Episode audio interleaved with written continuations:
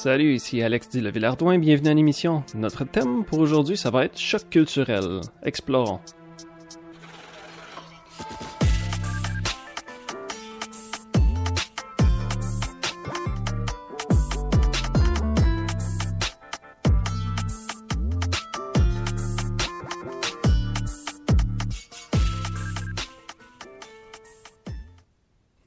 J'ai fait une petite vérification tantôt. Il paraît que j'ai fait une vingtaine de destinations. Donc ça, ça s'étend d'avoir fait un séjour de quelques jours jusqu'à quelques années. Il y a certains endroits où je suis allé une fois, une coupe de places où je suis allé trois, quatre fois même. Si on mélange tout ça ensemble, on va dire une vingtaine de destinations différentes pour toutes sortes de raisons, pour toutes sortes de durées. Donc je me dis, je suis pas dans une mauvaise position si je voulais parler du choc culturel. C'est ça notre thème d'aujourd'hui. Si vous en avez jamais entendu parler, vous faites une petite recherche sur Google. On va se retrouver avec trois étapes généralement. La première étape, ça serait l'étape de lune de miel. C'est romantique. Deuxième étape, c'est le choc, moins romantique. Puis la troisième, c'est ajustement. Je vais essayer de vous les décrire un peu, un par un. L'étape lune de miel. Là, le prérequis pour tout ça, le choc culturel, c'est évidemment d'aller dans un autre endroit, un endroit qui est un peu moins familier. Ça peut être une province qui est à côté de la vôtre, ou ça peut être une autre région. Dépendamment où vous êtes dans le monde, ça va être plus ou moins loin, ça va être plus ou moins difficile, plus ou moins accessible. Donc la première phase, la phase lune de miel, d'habitude c'est les aspects majeurs qui nous frappent. Par exemple, la langue, le climat, les moyens de transport, la bouffe évidemment, la nourriture, certains des loisirs que le monde peut avoir aussi, Dépendamment où ce qu'on va, les loisirs vont varier beaucoup dans le sens que si vous allez en Australie, peut-être que vous allez connaître plus de monde qui aime aller passer du temps à la plage. Si vous venez des prairies, ben il n'y a pas grand plage, ou du moins euh, c'est pas le même look que la mer dans le coin de l'Australie. Donc cette première étape-là, comme je vous dis, c'est les aspects majeurs, c'est les premières choses qu'on remarque. Évidemment, il y a beaucoup qui est visuel, mais des choses comme le climat, c'est quelque chose qui se sent beaucoup. Si on visite un endroit que c'est beaucoup plus humide ou c'est beaucoup plus tropical, on a beaucoup de choses à s'adapter, ou du moins on a beaucoup de choses qu'on remarque, des grosses différences par rapport à, notre région d'origine. La deuxième phase, la phase de choc, je dirais que c'est plus associé avec des aspects mineurs ou bien des aspects qui sont un peu moins évidents. C'est pas les choses qu'on remarque en premier, mais c'est les choses qui finissent par devenir un petit peu plus pesantes, on va dire. Ça finit par avoir une impression sur nous. Ça peut être des choses qui deviennent vraiment fatigantes. Généralement, on va décrire ce moment-là par des sentiments d'anxiété, de confusion, de frustration parfois, et souvent on se retrouve à ressentir le mal du pays. Souvent, ça va avoir rapport avec la gestuelle. Par exemple, un pouce, que nous autres, ça veut dire euh, Yes sir, bravo, thank you. Euh, des fois, dans certains endroits, c'est un exemple, là, mais ça représente un peu le même genre de message que faire le doigt du milieu. C'est le genre de choses où il faut s'habituer. Euh, garder ça en tête que en ce moment, ce qu'on connaît, on fait partie d'une minorité qui essaye de s'adapter à une majorité qui suit pas les mêmes règles que nous, on va dire. Les expressions faciales peuvent varier d'un endroit à l'autre aussi. La même expression peut pas nécessairement dire la même chose lorsqu'on est dans un autre endroit. Le contact physique, ou plutôt le niveau de contact physique, il y a certains endroits dans le monde où le monde vont restreindre beaucoup, vont garder au minimum leur contact physique. Il y a certains autres endroits où c'est extrêmement fréquent d'avoir un contact physique rapproché avec les gens, même si c'est des inconnus. Parfois aussi, ça va du côté du contact visuel. Si on va dans une place comme au Japon, c'est rare que le monde nous regarde d'un yeux donc ça, c'est une chose où il faut s'adapter. C'est pas nécessairement quelque chose qu'on voit dès le début, mais c'est rapidement quelque chose qui devient un peu plus pesant lorsqu'on est habitué d'avoir un contact visuel, surtout ce que ça implique. D'habitude, d'avoir le regard, les yeux dans les yeux. Faites-vous pas trop euh, d'idées, là, on n'est pas en train de souper. Ce que je veux dire, c'est d'habitude, on associe ça à quelqu'un qui va bien nous écouter. Dépendamment des endroits, bien nous écouter, ça veut simplement dire tendre l'oreille ou avoir le corps tourné vers la personne qu'on écoute. Donc, c'est le genre de choses où il faut s'habituer parce qu'il y a certains comportements auxquels nous, on est habitués, on les retrouve pas dans un autre endroit ou vice-versa. Il y des comportements qu'on devrait avoir, on n'arrive pas à les reproduire parce qu'on n'est pas conscient. Donc, je vous ai parlé rapidement de la phase lune de miel. On a la phase de choc qui fait l'essence du choc culturel comme tel. La dernière étape, c'est l'étape d'ajustement. C'est là où on a une bonne augmentation de nos connaissances. Généralement, c'est associé à la durée. Une des choses que j'ai trouvées sur Internet, c'est nos erreurs nous font rire. C'est le stade où on réalise qu'on a encore de la misère à s'adapter un petit peu, mais on est en train de s'ajuster. D'habitude, on suit les règles pas pire. On arrive à se fondre dans la masse plutôt bien. Mais il arrive certains petits moments où on réalise qu'on a fait une erreur, mais on le réalise trop tard, mais ça nous fait rire au lieu de nous choquer. Parce qu'au début, c'était quelque chose qui pouvait causer de la frustration parce qu'on n'arrivait pas, par exemple, à faire la file avant de rentrer dans un autobus ou ben on n'arrivait pas à faire un bon usage de ces baguettes quand on est en train de manger, par exemple, si on est en Asie. Mais éventuellement, si on fait une petite erreur, Ça va plus nous faire rire parce qu'on va dire Ah, je l'ai échappé, celle-là, j'y ai pas pensé, j'y ai pas pensé assez vite.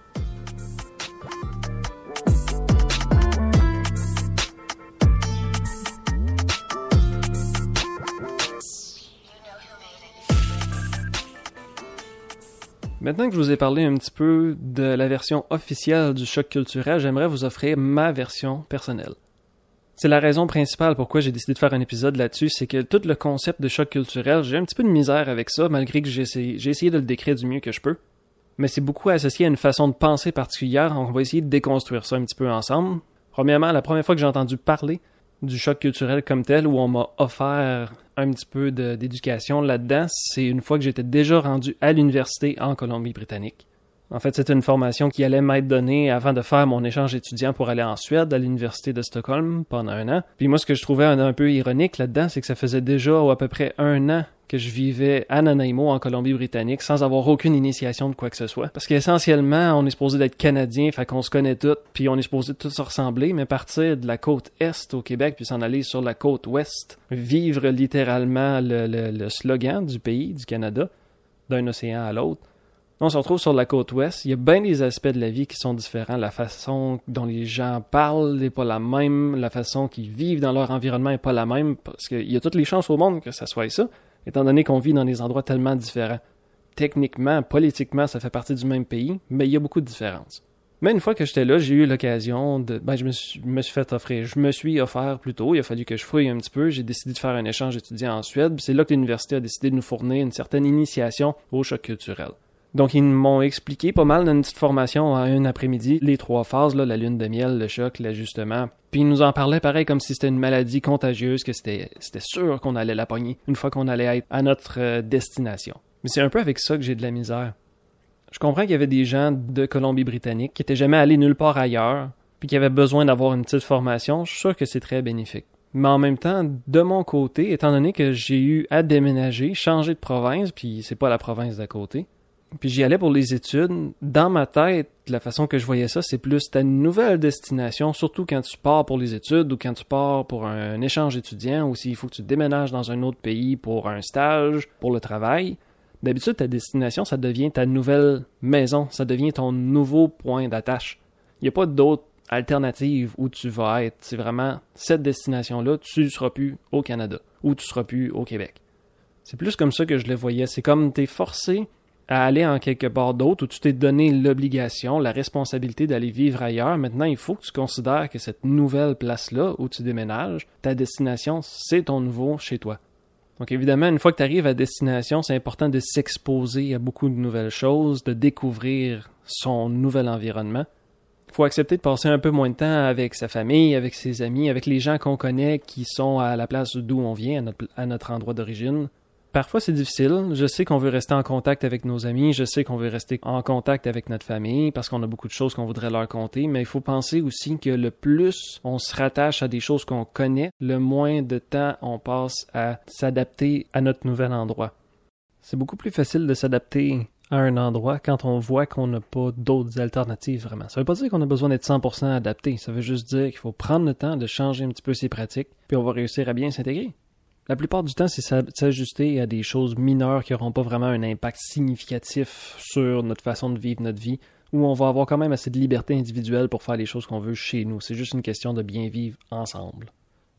Parce qu'en gros, cette idée-là de choc culturel, c'est juste le sentiment de se sentir mal adapté. Puis ce que je trouvais drôle avec le fait qu'on appelle ça un choc culturel, c'est que on néglige un peu le fait qu'on a le même genre de feeling. C'est vraiment la même chose lorsqu'on déménage dans la ville d'à côté. C'est la même chose quand on change d'école ou quand on change de travail. Comment ça se passe les deux, trois premières journées? Ben, tu sais pas t'intégrer. Il faut que tu commences par t'exposer, t'essayes de connecter avec du nouveau monde, t'essayes de comprendre le nouvel environnement où tu te trouves. Puis ça fait juste s'améliorer de jour en jour, un pas à la fois. Parce qu'on garde en tête, par exemple, une fois qu'on déménage ou une fois qu'on se fait changer d'école, il y a une grosse raison en arrière de ça. Il y a une responsabilité, il y a une espèce de, de sentiment qu'il y a quelque chose d'immuable. Vraiment cette idée-là que, OK, maintenant il faut que je m'adapte parce qu'il n'y a pas d'autre alternative à ça. Lorsqu'on déménage dans une nouvelle euh, dans, une nouvelle ville parce qu'on commence un nouveau travail, oui, on se sent mal adapté au début, mais on compte sur les autres pour nous en montrer un petit peu. C'est pas trop long qu'on finit par se faire une place où on se sent à l'aise. jusqu'à temps qu'on trouve qu'on fit vraiment bien en gang. C'est à peu près le même principe dans le choc culturel, mais pour une raison que j'ignore, la façon que c'est abordé souvent, c'est comme si c'était une maladie qu'on allait pogner à l'extérieur. Ou c'est un choc culturel, on a l'impression que c'est un peu quelque chose qu'un médecin t'annoncerait, non? Mais non, c'est pas vraiment ça. On peut juste changer notre perspective un petit peu pour se dire le nouvel endroit où on va, ben c'est notre nouveau chez soi, il faut savoir s'adapter. Si j'avais à décrire un genre de choc personnel qui tomberait peut-être dans la catégorie choc culturel ou une des affaires qui était plus ou moins mineure, on va dire, dans certaines destinations, mais qui a fini par m'achaler, que j'ai pu ressentir un petit peu peut-être le choc culturel, c'est certains endroits, euh, il y a un peu plus de gaspillage, un peu plus de pollution, et ça me met un peu mal à l'aise. Euh, par exemple, au Japon, il y a évidemment beaucoup de suremballage. Un exemple, c'est ce qu'on appelle le omiyage, qui est un peu comme des souvenirs qu'on va racheter pour des amis, pour de la famille, pour des collègues de travail, à toutes les fois qu'on visite une destination. Mais des souvenirs, ça va venir dans un gros sac, par exemple, ça va être des chips ou je sais pas quoi, ou des petits biscuits. Chaque biscuit va être emballé individuellement, dans un emballage de plastique, puis par-dessus ça, ça va être dans un plus gros sac de plastique. Donc je comprends la perspective que c'est pour offrir individuellement à plusieurs plusieurs personnes. Je sais pas, si je veux offrir quelque chose comme des bonbons à plusieurs personnes qui sont toutes mes collègues de travail ou toute ma famille, ça pourrait tout venir d'un sac tout mêlé ensemble, puis c'est pas si grave que ça, tu.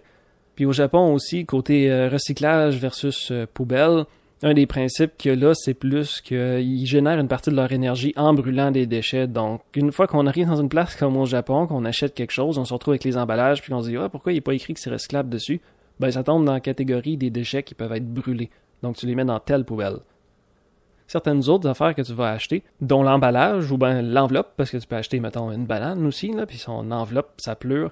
Peut-être que ça, ça s'en va plus ou moins aux déchets. Je connais pas les critères, là, mais peut-être que ça, ça s'en va un petit peu moins dans les poubelles brûlables, fait qu'il y a une autre poubelle qui est pour l'enfouissement à la place. Oui, ils font un petit peu de recyclage, dépendamment des municipalités au Japon. Je n'essaie pas de faire un, portrait trop négatif de la chose. Mais c'est le genre d'affaire que quand tu es touriste, tu connais pas toutes les petites twists, tu connais pas tous les petits caractères pour toutes les municipalités que tu pourrais visiter. Donc, tu essaies juste d'appliquer tes principes de recyclage habituels de chez vous.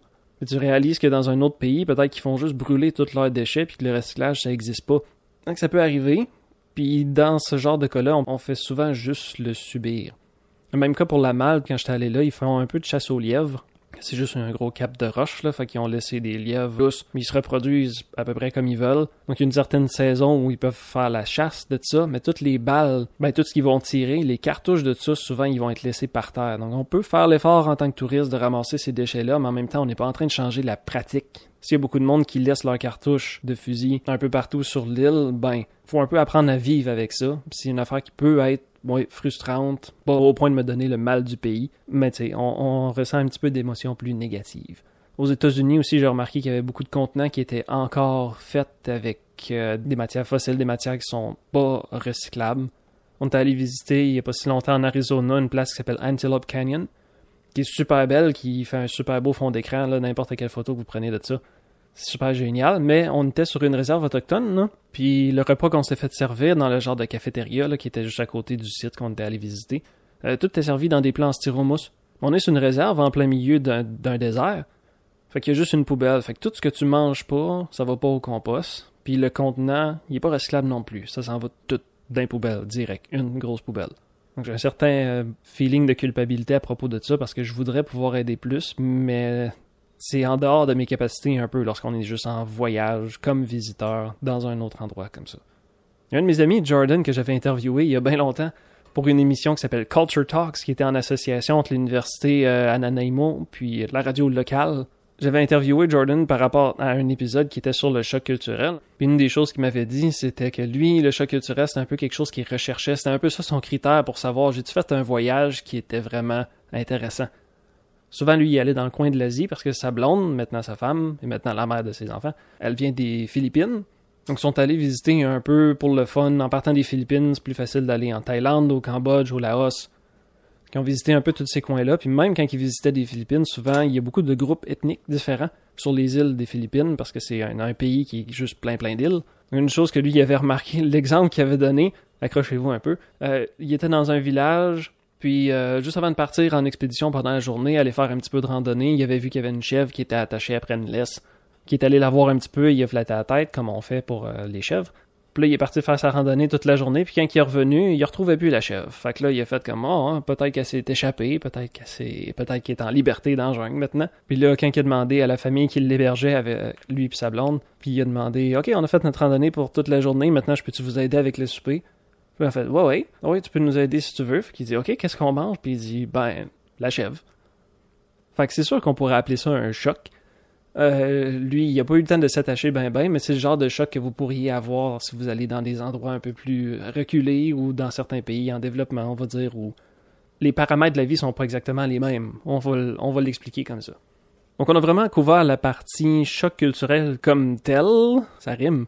Mais ce que je voulais faire, une fois que je vous ai expliqué un petit peu plus ma perspective, maintenant je vais vraiment vous présenter quelques exemples de conflits culturels que je vais mettre en guillemets Juste pour que vous ayez une idée un petit peu de qu'est-ce qui pourrait émerger si vous allez ailleurs, surtout si c'est une question d'un séjour qui est un peu plus à long terme, je veux juste vous faire explorer un petit peu euh, certaines choses.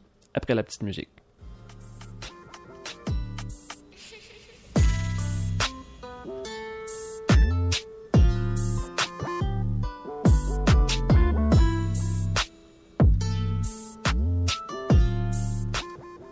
Premier exemple de petit conflit culturel, ou bien juste un espèce de détail culturel, on pourrait dire, c'est quand je vivais avec euh, une famille, ben une famille, un gars et une fille, qui venait du Pakistan, dans un quartier qui s'appelle Tensta, qui est en banlieue de Stockholm. Une des choses qui était un peu drôle avec cette gang-là, c'est qu'il était, super fin, on s'entendait super bien, mais au début, il m'avait dit, j'avais vu l'annonce, je suis allé visiter l'appart, je leur ai dit oui, ça m'intéresse, pas de problème.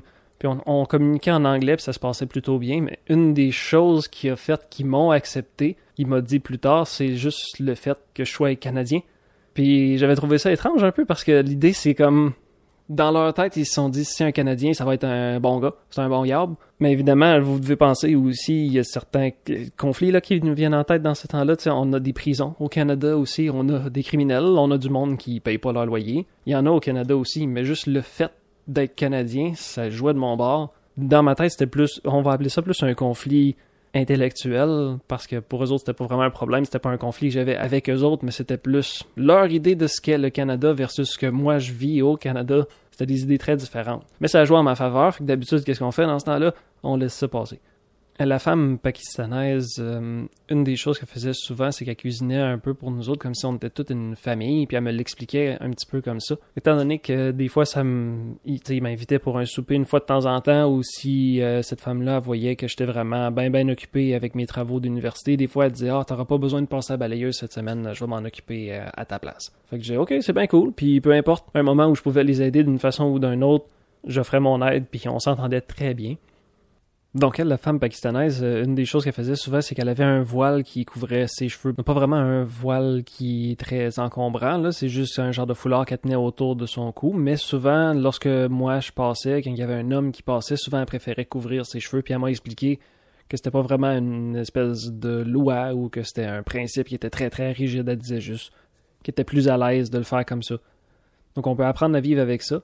Puis ça touche un peu à ce que je disais, qui est le côté liberté individuelle, le côté, la façon dont on pratique les choses à la maison, qui n'ont pas l'obligation d'être exactement la même chose qu'en société dans la place où on est en ce moment. Une chose qu'il m'avait mentionné depuis le début, c'est étant donné qu'eux, ils étaient musulmans, ils me disaient que si je souhaitais avoir de l'alcool au travers de mon épicerie, ils me demandaient juste de le garder dans ma chambre à la place parce que la cuisine, c'est un endroit qu'ils fréquentaient beaucoup, euh, évidemment. Puis juste par respect pour eux autres, j'ai décidé de garder tout l'alcool en dehors de l'appart comme tel. C'était vraiment un autre endroit chez une de mes amies euh, proche de l'université. Comme ça, ça jouait un peu, ça nous aidait beaucoup dans notre dynamique. Juste le fait de respecter eux autres leur façon de vivre, puis ça causait pas vraiment de problème pour moi non plus de laisser l'alcool ailleurs, donc ça aidait juste, c'est ça, c'était plus harmonieux comme ça. Tu sais, il y avait certains moments aussi, là, par exemple, quand ils ont dit qu'ils m'avaient sélectionné parce que j'étais canadien, c'est qu'ils m'expliquaient aussi que, par exemple, s'ils avaient choisi quelqu'un qui était également pakistanais, il serait senti mal de demander pour un loyer, malgré que ce soit vraiment la situation. Les loyers sont chers dans le coin de Stockholm, fait qu'il faut qu'il trouve un locataire qui est capable de payer son loyer. Mais si on dit, vu qu'on vient du même pays, on a l'impression qu'on s'entendrait mieux avec eux autres, mais on se sentirait mal à l'aise de leur demander de payer. Ce serait plus comme un cas de solidarité ou un cas de fraternité. Donc, ça prenait quelqu'un qui venait d'un autre pays, mais visiblement d'un autre pays quand même réputable. Donc ça, c'était pour le cas des Pakistanais qui vivaient avec moi à Tiensa. Maintenant, je vais me tourner vers un autre exemple. Ça vient d'une amie qui s'appelle Saki, qui vient du Japon. Elle, pendant qu'on était des étudiants à Stockholm, avait fait un petit séjour rapidement, une fin de semaine à Paris avec certains autres amis japonais. Puis elle m'avait conté un peu un genre de ben tu sais, on va pas appeler ça conflit encore, mais euh, un fait, un fait divers, un fait intéressant qu'il avait vécu lorsqu'il était euh, à Paris. Donc si vous êtes déjà allé en Europe, vous allez savoir qu'il y a certains endroits. J'ai vécu un peu la même chose avec quelqu'un déguisé en farfadet euh, pendant qu'on était à Dublin. C'est le genre de phénomène qu'il y a du monde déguisé ou des mascottes qui vont demander pour euh, un certain montant pour pouvoir se faire prendre en photo avec des touristes. Mais dans le cas de Saki et ses autres amis japonais, eux autres, ils comprenaient pas vraiment, ils étaient pas au courant que ce principe-là existait parce que ça faisait pas si longtemps que ça qui est arrivé en Europe. C'est pas le genre de choses qui arrivent exactement au Japon. Donc eux autres, ils étaient juste en train de prendre des photos dans le coin de Paris. Puis il y a quelqu'un déguisé qui les aborde parce que, ben c'est ça, ils voyaient qu'ils se prenaient en photo. Donc là, avec le peu d'anglais qu'ils connaissaient, ils ont réussi à communiquer qu'ils sont que la, personne déguisée voulait se faire prendre en photo avec eux autres. Mais Saki me disait qu'il trouvait la personne quand même assez insistante. Mais en général, les Japonais ont, une tendance vers l'harmonie ou ben juste à éviter le conflit tout court. Donc, ils ont tendance à abdiquer assez facilement. Dans ce cas-ci, ce qu'il y avait de spécial, c'est que les autres, ils sentaient qu'ils faisaient vraiment comme faire une faveur à, à la personne déguisée en se prenant en photo avec, mais cette personne-là, après, leur demandait de l'argent pour s'avoir fait prendre en photo. Fait que, sont pas ostinés longtemps puis ils ont donné leur argent, mais quand Saki m'en reparlait après, elle disait c'est pas comme traumatisant, mais c'est un peu fatigant d'avoir quelqu'un qui te demande à se faire prendre en photo avec toi, puis qu'après ça, il te demande, il t'exige de l'argent pour avoir fait ce que la personne leur avait demandé de faire. Donc j'ai expliqué un petit peu que c'est plus le principe que si, si tu as le malheur de leur parler, il y a des bonnes chances qu'ils te demandent de l'argent puis qu'ils te forcent socialement là à, te prendre en photo avec eux autres. Tu sais, c'est un ou deux euros, c'est correct, mais tu sais, peut-être que cette personne-là voulait charger à personne puis que ça leur, ça leur a donné, euh, je sais pas, 10, 15 euros qu'il avait à payer à cette personne-là. C'est juste un drôle de conflit juste parce que la communication puis certains principes des touristes, le, le, monde ne cherche pas à faire de l'argent de la même façon, dépendamment des endroits. Puis socialement, qu'est-ce qui est accepté dans la façon d'interagir avec du monde, ça aussi, ça varie beaucoup d'une place à l'autre. Une place comme au Japon, je pense, ça aurait été rare d'avoir quelqu'un qui essaie de te forcer à faire quelque chose puis qui t'exige de l'argent en retour de ça. Donc j'avais mentionné le farfadet en Irlande, ben c'était un peu ça aussi. Moi puis Jérémy, mon partenaire de voyage habituel, on prenait des photos d'une ville dans une coupe de rue, sans réaliser que dans nos photos il y avait quelqu'un déguisé en farfadet. Fait que la chose y arrive en avant de nous autres, full pin, puis il nous dit hey, euh, hey salut les gars, comment ça va? Il essaye de faire un petit peu de social avec nous autres, puis rapidement on réalise, il était dans, dans le champ de la photo là. Fait que là il a réalisé qu'on l'a pris en photo. Il pensait vraiment que c'était lui qu'on prenait en photo puis qu'on faisait comme oh wow check le beau décor puis faire à croire qu'on le pose à lui ou anyway. Fait que tu sais il nous parlait puis évidemment il essayait de nous convaincre qu'on lui donne une coupe de pièces, une coupe d'euros, on est en Irlande, pour qu'on puisse euh, se prendre en photo avec. Oui, on a abdiqué, on, s'est fait prendre en photo avec, puis on lui a donné de l'argent, mais c'était pas ça notre idée au début. On n'avait même pas remarqué qu'il y avait quelqu'un déguisé quand on prenait notre photo de ces rues-là. Mais c'est un peu leur façon de faire de l'argent. Mais c'est une façon qui est un peu intrusive, donc c'est pas vu partout dans le monde. Un exemple que je vous donne maintenant, c'est un exemple un peu plus académique, qu'on va dire. C'était pendant mes cours d'anthropologie, dans un des livres qu'on avait à lire qui parlait de, politique et de, police en toutes sortes. À un moment il avait fait venir un intervenant pour un conflit entre plusieurs étudiants chinois puis une université au Danemark. Donc, dans, euh, dans le livre qu'on lisait, ils ont pu expliquer un petit peu cet article-là. Dans le livre, avait été écrit par la personne qui était médiateur. Puis il nous a vraiment donné la perspective des étudiants chinois versus, on va dire, l'administration de l'université au Danemark. Puis ce qui était au cœur du conflit, vraiment, c'était la façon que l'éducation puis les cours étaient perçus.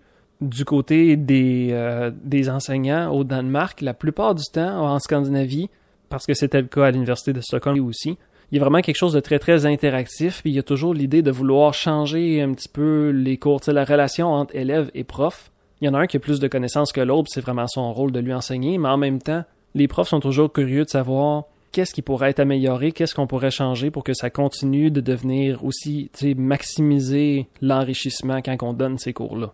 Donc c'est comme ça que ça marchait pour cette université-là au Danemark. Mais pour la perspective des élèves, des étudiants étrangers, quand un prof commence à te demander qu'est-ce qu'on pourrait améliorer, qu'est-ce qu'on pourrait changer, ça avait été perçu par euh, le groupe d'étudiants chinois comme quelqu'un qui connaît pas son affaire. Puis étant donné qu'ils payaient une petite fortune pour être des étudiants étrangers dans un des pays les plus développés au monde, ben il y avait l'impression qu'ils en avaient pas pour leur argent. parce qu'ils croyaient se faire vraiment offrir la meilleure éducation qu'ils pourraient avoir au monde, littéralement. Puis quand le prof te demande j'ai-tu fait une bonne job, qu'est-ce que je pourrais faire de mieux, ben ils ont l'impression que c'est comme un produit inachevé. Ils payaient pour le meilleur, puis il y avait l'impression que ce projet pour ce cours-là était juste comme à 50% réalisé ou à 50% de son potentiel. Donc il, était en train de poursuivre pour dire l'école, c'est pas ce qu'elle fait si les enseignants sont toujours en train de nous demander du feedback. Ça devrait être le top de la qualité qu'on se fait enseigner pour devenir les meilleurs dans notre domaine. Donc c'était vraiment là que le problème de dynamique euh, résidait.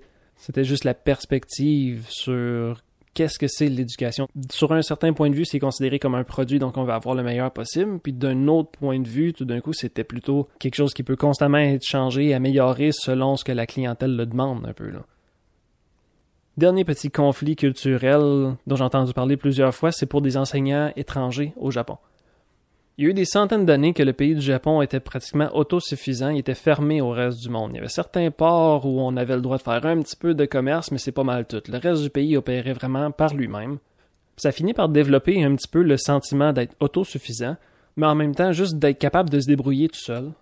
Dans un monde plus moderne où maintenant le Japon est rendu beaucoup plus ouvert, il y a quand même cette idée-là que si on fait venir quelqu'un, par exemple pour l'enseignement de l'anglais, ce qui est régulièrement le cas au niveau du Japon, si on fait venir quelqu'un de l'étranger pour enseigner l'anglais, c'est parce qu'à l'intérieur du pays, on n'arrive pas à avoir quelqu'un avec ces connaissances-là. Donc, il faut avoir quelqu'un qu'on fait venir de l'extérieur, on lui fournit un visa, puis il nous enseigne pour qu'on ait les connaissances parce qu'on les a pas présentement à l'intérieur.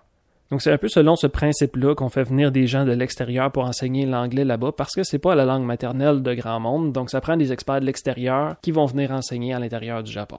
Donc imaginez que vous travaillez pour une certaine compagnie ou pour une certaine école, une certaine euh, commission scolaire, appelez-la comme vous voulez. Vous travaillez pour une certaine institution où vous enseignez pendant quelques années et on renouvelle votre visa. Mais il y a certaines limites à renouveler un visa. Éventuellement, on peut plus renouveler son visa. Il faut faire un choix est-ce qu'on change de domaine ou est-ce qu'on change de, job, on change d'employeur ou est-ce qu'on retourne chez nous? C'est surtout lié au fait qu'il y a certaines lois qui disent qu'après avoir employé la même personne qui vient de l'étranger pendant 5-6 ans, je me souviens plus du chiffre, à un moment il va falloir faire un choix. Est-ce que cette personne-là, on, la naturalise? Est-ce qu'elle devient japonaise s'il est utile au pays pour le reste de sa vie? Généralement, ce processus-là, ben, ça demande beaucoup d'argent, ça demande beaucoup de temps, c'est beaucoup de paperasse. Donc, vous avez travaillé pendant 5-6 ans pour la même compagnie, vous adorez ça, vous entendez bien avec vos collègues, l'institution comme telle, toute la direction vous aime bien aussi. Puis là, du jour au lendemain, ben, on vous dit, on va pas renouveler votre visa, fait que finalement, il va falloir que tu partes, ton contrat, il va finir en juin, puis that's it. Donc, il y a eu beaucoup de cas au travers des années où le monde, ces, ces enseignants étrangers-là ont poursuivi les compagnies en leur disant j'avais l'air d'avoir un futur garanti, pourquoi je me fais mettre à la porte du jour au lendemain, pourquoi on me dit qu'on peut plus renouveler mon visa? Puis du point de vue de l'institution, il dit juste c'est toujours notre choix de renouveler votre visa d'une année à l'autre. Donc si une année on décide de pas le renouveler, ben ça reste à notre discrétion.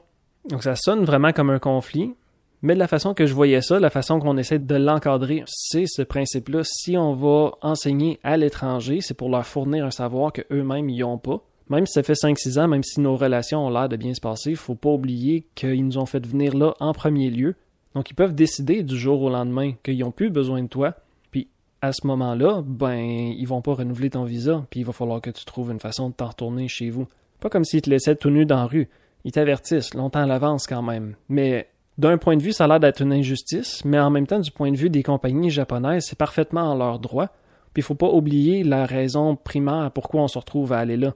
Qu'ils veulent emprunter tes connaissances, du jour au lendemain, s'ils pensent qu'ils n'ont plus besoin de toi, ou si du jour au lendemain ils sont rendus avec des experts qui ont déjà la nationalité japonaise, ben ils vont te demander de sortir, puis ils vont te remplacer par quelqu'un d'autre. C'est un peu triste, mais ça vous donne un peu une idée, là, avec ces quatre euh, petits cas-là que je vous ai donnés, qu'est-ce qui pourrait être des conflits culturels. J'espère que ça va vous avoir aidé à vous donner un peu plus d'ouverture d'esprit, à comprendre que c'est régulièrement, du point de vue social, c'est très régulièrement une question de perspective.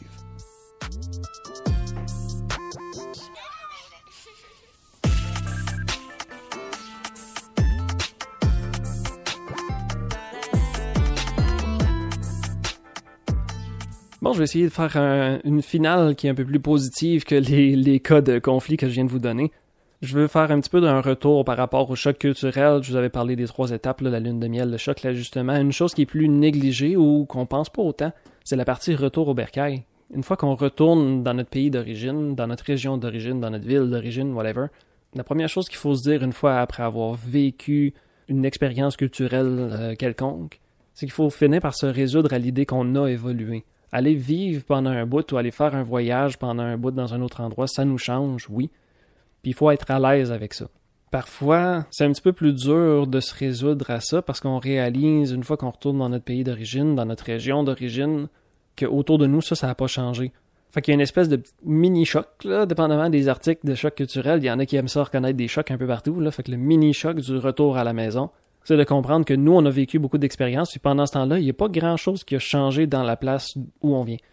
Donc, je dirais qu'il n'y a pas de remède miracle à ça. Il faut juste se faire à l'idée que c'est quelque chose, que c'est un phénomène qui existe, c'est ce qu'on va vivre le plus probablement. Donc, il faut juste l'accepter. Ce qu'il faut accepter aussi, c'est que c'est correct de perdre contact un peu avec les personnes qu'on a connues là-bas. Donc, exactement de la même façon que lorsqu'on est parti à cette destination-là, on était un peu moins en contact avec des personnes qu'on connaissait. C'est un peu le même genre de phénomène qui arrive une fois qu'on retourne chez nous. C'est normal, c'est correct de pas rester en contact autant avec nos amis qu'on s'est fait là-bas. Ils vont pas vous haïr pour autant. Une fois que vous commencez à voyager beaucoup, vous faites des amis un peu partout dans le monde, le terme ami devient de plus en plus vague, on va appeler ça des connaissances. Puis ce qu'on chérit beaucoup avec ces connaissances-là, c'est le temps qu'on a passé ensemble. Donc on va garder en mémoire le nom puis ces activités-là qu'on a faites avec la personne. Ça se fait vraiment bien. Faut que vous soyez à l'aise avec l'idée que vous n'avez pas Imaginez faire 20, euh, 20 destinations comme j'ai fait, une vingtaine de destinations, puis essayer de rester en contact avec tout le monde avec qui j'ai eu une connexion tout le temps. J'aurais jamais de temps pour enregistrer des épisodes de podcast, par exemple. Je serais toujours en train de donner des nouvelles puis de recevoir des nouvelles de plein de monde. C'est impossible à faire. Mais on peut garder en tête, pareil, le nom de la personne, son look, son visage, on les connaît, ces personnes-là, mais c'est correct de ne pas passer beaucoup de temps avec eux autres, ou c'est correct de ne pas leur parler si souvent que ça. On les aime pareil. Dernière note, qui est encore une note d'espoir, c'est rien ne vous oblige à toujours revenir exactement au même endroit. C'est correct que les voyages nous changent, mais tout le côté choc culturel, c'est un peu comme si tu pouvais absolument pas changer ta place. On peut pas changer sa place d'origine sur notre baptistère ou sur notre certificat de naissance, ça dit à quel endroit on est né, mais ça veut pas dire grand-chose. Il n'y a pas grande nationalité dans le monde où il va y avoir une loi vraiment. Il n'y a pas une partie dans la Constitution qui va dire t'es né canadien, t'as pas le choix de rester canadien, t'as pas le droit de changer de nationalité. Il n'est pas écrit nulle part, ça. Si tu réalises que tu vivrais mieux au Japon, honnêtement, tu peux y aller et décider de vraiment transformer cette place-là en ton nouveau chez toi. C'est une chose que j'ai rencontré trop souvent des gens qui souhaiteraient toujours être ailleurs, mais honnêtement, il n'y a pas grand-chose qui les retient. Parce que si tu voyages dans un autre endroit, tu vas te faire des amis. Pareil comme si tu changeais de travail, tu vas te faire des nouveaux collègues. Donc ce qui nous retient le plus, c'est juste nous-mêmes. C'est les obligations qu'on sent, qu'on perçoit qu'on a. Mais si vous croyez que vous pouvez être mieux ailleurs, allez-y. C'est ce qui va conclure pour aujourd'hui notre épisode. J'espère que vous avez apprécié. Si vous voulez m'envoyer euh, des anecdotes, des petites histoires, des commentaires, euh, si vous voulez me partager quel pays je devrais visiter euh, prochainement, eh bien, écrivez-moi un courriel, villardouin.balado, commercial gmail.com. Merci d'avoir écouté aujourd'hui. Prenez soin de vous et on se rencontre bientôt pour un prochain épisode.